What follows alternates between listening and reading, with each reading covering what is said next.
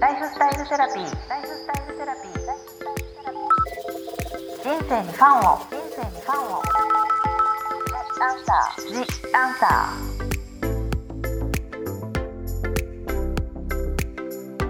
ー。こんばんは、ワニブックス書籍編集長の青柳ゆきです。ライフスタイルセラピー。今回も引き続き星読みヒーラーのゆうじさんをゲストにお送りいたします。ゆうじさんよろしくお願いします。はい今回は新刊生き方のセンスの磨き方の内容に沿ったご質問をピックアップさせていただいたのでゆうじさんにお答えいただければと思っております。はい大丈夫です。はい。これは This is me 自分らしくあることに近いご質問かなと思っております。質問1 40代の方からです。比べるのはダメだと分かっていてもインスタグラムで見る綺麗な人や毎日が充実している人を見ては落ち込んでしまいますゆうじさん流の自分を大切にできる考えや行動について教えてくださいとのことなんですけれどもゆうじさんいかがでしょうか？はい。このいろんな人の情報に昔に比べてですよ、まあ、テレビとか、はい、えー、しかなかった時代に比べて、うん、まあ、ネットとかでですねいろんな情報に触れれるがゆえに、はい、もうなんていうんですかね自分をこう下げすむじゃないけど、うん、落とし入れていくというか、下げていく要素がいくらでももうどこにでも散らばってるわけじゃないですか、うん、もうキラキラが溢れてるわけですから。そうですよね。それでい。ろんな人の情報がもう遠くの人も何やってるか分かる状況ですもんね。本当そうですよね、うんうん、なのでたまにデジタルデトックスをすることもそうかもしれないし、はいあとはもうとにかく自分が好きなことに没頭するっていうのが一番重要なのかなと僕は思っていて、はい、例えばですけど、うん、まあ、これはあくまで僕の例です、はい、僕はもう落ち込むとかなんかその比べてなんかダメだなと思うとかあんまないんですけどそこもちょっとお聞きしたいですけどね。また弁当、まあ、ゆうじさんはあんまりないと。そう、はい、僕はあんまりない方です、ね、いろいろ見ても見てもあんまり思わない。っていうのはやっぱり人は人っていうのが、うん、僕ヨーロッパ長かったんで、うん、ヨーロッパは結構個人主義じゃないですか、はい、なのでみんな違ってそれでいいみたいなとこもやっぱあるし、うん、なのでなんかこうしかもその個性をちゃんと認めてくれる社会のもあるから、はい、なのでそこである意味、まあ、育ったというか、まあ、大学とか行ってたんで、あんまりなんかそこで落ち込むとかはないですけど、ただやっぱり自分に徹底的に集中して自分の好きなことばっかりやってると、はい、やっぱり人って僕はキラキラオーラが出ると思うんですよね。やっぱ好きなことにはまってる時ってやっぱり自分のことしか考えないというか、うん、まあ、自分のそのなんか手元にね、まあ、集中してるとか、はいうん、だからなんていうんですかねあのそこにはまっちゃうとあんまり他のこと見なくていいし、うん、だからもう9対1ぐらい僕はちなみに9対1ぐらいです9っていうのは自分のこと、はい、でだからブログ鬼何書くとか、はい、インスタ上げるとか、はい、ツイッター書くとか残りの1で情報収集するぐらいなので、だからなんかそれで良いのかなって思いますけどね。9割自分に集中する、はいそれでもいいですね。はい、なんかですよ。これ僕のあくまで持論なんですけど、はい、こういう方、あの質問いただいた方って、うん、意外とですよ。はい、まあこれはちょっとあのその10杯人からだけに言えないのかもしれませんけど、はい、あんまり発信してなかったり、うん、なんかインスタとか見る線だったり、うん、もしくは鍵垢であんまり出してなかったり、うん、なんかいわゆる外との交流をあんまりしてないけれども、外の情報をいっぱい取り入れてるっていう、えー、傾向が少なからずあるんじゃなかろうかと勝手に思ってるんですけど傾向としてはね。あくまで傾向として、うんうんはい、でそれやっちゃうと、うん、あのインの情報が多すぎて、インっていうのはインアウトのインなんですけど、はい、でも自分からのアウトが少ないのでやっぱバランスに書きますよね。なるほどね、はい、とにかくいろんな情報が自分の中で溜まってって、はい、アウトしてない可能性がある。ある。で、感受性って言葉ってあるじゃないですか。うんはい、感受性だから、うん、受けるっていうその精度っていうか、そのなんかえっとセンサーが、感受性が特に高い人っていうのは仮にじゃあ人の3倍あったとすると、うん、そんな人がイン9割、アウト1割だと、どう考えてもバランスが書いてる上、さらに9割かけるなんなら3掛けしちゃうと、3でかけちゃうと、とんでもないことになっちゃうんで、なので感受性が高ければ高いほど、アウトを出すっていうのがポイントでで自分のことでまた振り返っちゃうんですけど、はい、さっき僕出すのが僕9って言ったじゃないですか、それは一応自分自称をヒーラーとかやってる都合上、感受性がレセプターとしては僕は精度が高いと一応辞任はしているので、はい、なので受けるのが1、で出すのが9なんですよ。なるほど。実は。こんな答えしてくれる人世の中にいるんですかね。なるほど。はい。だから感受性が高いと思っている人ほど、うん、繊細である人ほど出すことに意識を向けた方が僕はいいと思います。なんかあの本文には載ってないんですけど生き方のセンスの磨き方プラスアルファでしたみたいな感じでしたね。本当ですね。はいでも確かに9割かける3になっちゃったらもうトゥーマッチすぎていやもうあの破綻しますよねそしてその感受性の漢字をきちんと理解すると本当に受けるって書くんですね。はい、かそれでも一つこれは何かアウトってこれはどういう形でもいいからアウトっていうのがいいと思われますか？はい。別にあのインスタのストーリーズとかでもいいし、うん、本当に投稿でもいいし、うん、ツイッターでもいいし、うん、まあ何でもいいと思うんですよ、うん、で別にそれがリアクションがあるないとかあの周りの、はい、もう関係なく、とにかくもう息をするように出しまくると、結果多分それで多分なんか勝手にそれが多分こうあのバランスが取れてきて、あの中に入ってるものと、はい、気づいたら多分あんまり比較しなくなったり、はい、あのその充実してるそのリア充組を見ても、まああんまり何も思わなくなったりするんじゃなかろうかなって思います。確かにそのまずアクションすることで何か変わりそうですよね、はい、あ自分もこうすればいいんだとかも何か思うかもしれないですしね、はい、あとやっぱり出してみないとやっぱ分かんないっていうことがやっぱ世の中にいっぱいあると思うので、はい、はい、なのでなんか出してみると意外と何かね実は1年後ぐらいは全く違う仕事をやってるかもしれないし逆に僕多分もし逆転させちゃうと、はい、9見る方っていうかいいんで、うんうん、1アウトだと、うん、多分あの本気で体調壊すと思うんですよ。はい、あの多分いろいろ詰まってくると思うんですよね、はい、なので、まあ、ずっと出してるし多分、あの僕のことを前からご存知の方は、はい、どんだけブログ書くねんとか、ね、思ってると思うんですけど でもそれは僕の中でねやっぱりその自分が自分らしくあるための方法なんですよね。とかスタンスですね。えー、じゃあゆうじさんは、まあ、確か本当に、まあ、惜しみなくいろんなことを発信ていただいてそれを私たちはエンタメとしても楽しませていただいてるんですけど、はい、ゆうさんとしてはこう体調管理的なこともあるんですね。そうですね。自分のチューニング方法としてやっぱり出してるって感じですね。はい、それこそ、うん、あの本とか読むじゃないですか。はい、本一冊読むと多分誰でもあると思うんですけど、例えばあるその一節から、あなんかこれってなんか私だったらどうだろうなとか自分にこう照らし合わせてみたり、うん。うん、あとは著者はこうやって言ってるけどあ私はこうやらないなとか、うん、もしくはその小説とかだったらあなんかもしかするとこの間がいらなくて、なんかこの辺多分ドラマ化したらなんか俳優はえっ、ー、となんかメインはなんか山崎賢人君には止まらないなとかなんかわかんないですけど、なんかそういうようなもの妄想がこうファーって出たりすると思うんですよ。はい、で僕の場合はどっちかというと、まあ、人と比べはないんですけど、多分そういう脱線と、そこからブログの記事になんかなっちゃうようなことが結構多いんですよね。ということは本一冊読む中からそういうのが4とか5とか6あったら、つまりそれだけのそのなんか自分の中にその言葉とか文章が生まれてるわけじゃないですか。ということは何かが生まれてるということは、まあ、当然、まあ、出産っていう言い方はあれですけど、出さないとやっぱこう溜まっちゃいますよね。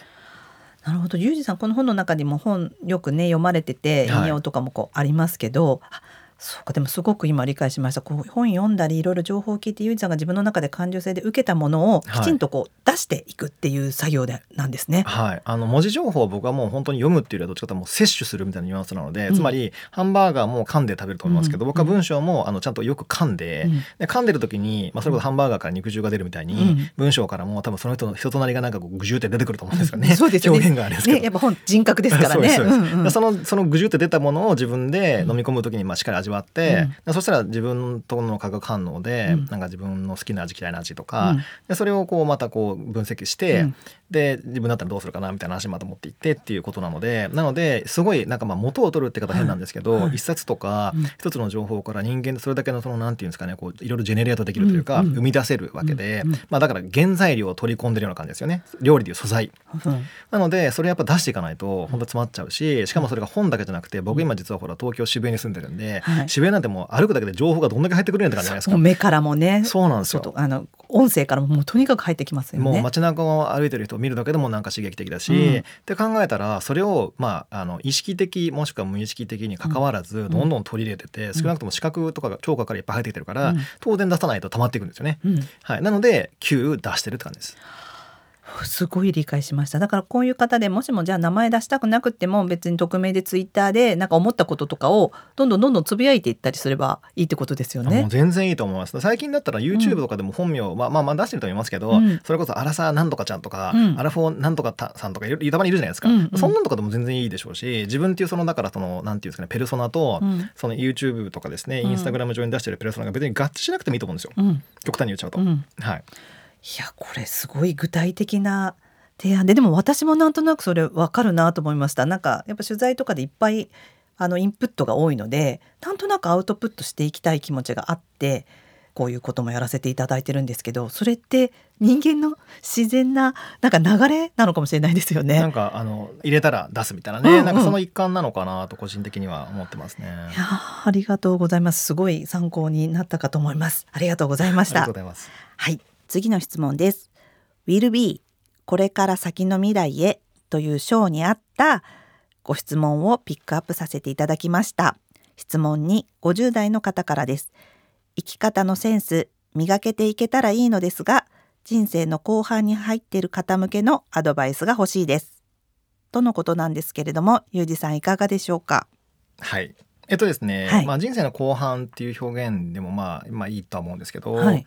えーと、まずポイントは、はい、今ってですねちょうど2020年の12月から、うん、まあ、いわゆる時代的には風の時代に入りましたよって話は結構いろんなところで多分ツイッターとかでもなんかのバズワードみたいになってたので、はい、まあ、多分ご存知の方も多いのかななんて思いますし、まあ、もちろん僕のことを前からしてくださってる方は当然まあ知ってくださってるかなと思うんですけど、はい、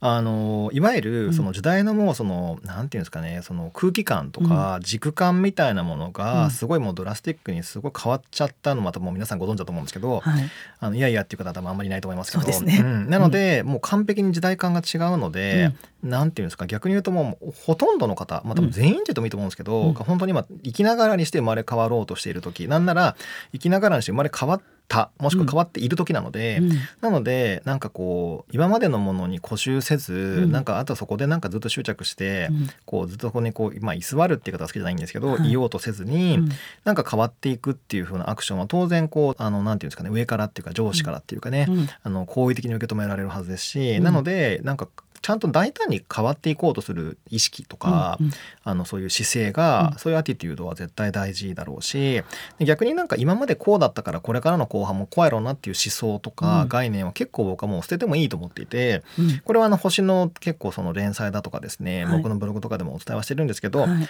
今までとこれからを分けて僕はいいと思うんですよ。つまり今まではこうだったからこれからもこうであろう。もしくは今までがじゃあ工学部出てエンジニアだったからこれからもエンジニアリング関係で私は仕事をしていくのかなと思いきや実は別になんか園芸店に行ってもいいし急になんかカフェのオーナーになってもいいしなんか急に YouTube で歌い始めてもいいしみたいな。それぐらいのなんか立ち位置の変異というか変遷が起きても全然いい時であるしむしろそれぐらいのなんかこう七変化をした方がいい時でもあると僕は個人的には思ってるんですけどなので、はい、なんかあんまりこう後半で守りがどうこうとかは考えず、うん、もちろんこの守りに入ってますとこの方はもちろん書いてないんですけど、うん、ただ思ってらっしゃる以上に、それは僕の勝手な考察とか推察ですけど、はい、大胆に動いてもええんちゃいますか？みたいなのはあります。今までと、はいこれからっていう言い方にまず変えて、はい、ワードを変えて、はい、でこれからはその今までと延長じゃなくてもいいし時代もこう変わって環境も変わってるから、はい、これから何か変化してもいいんじゃないか的な感じですそうなんですよ、うん、でそれこそ時事ネタになっちゃうんですけど、はい、ついこの間、うん、えーと、普通にあのネットニュースとかにも出てましたけど、はい、YouTube を去年か一昨年ぐらいに始めて、うん、まあ、いわゆる某 H さんとか、もう一人の某 H さんとかいわゆるトップ YouTuber が日本にはいますけど、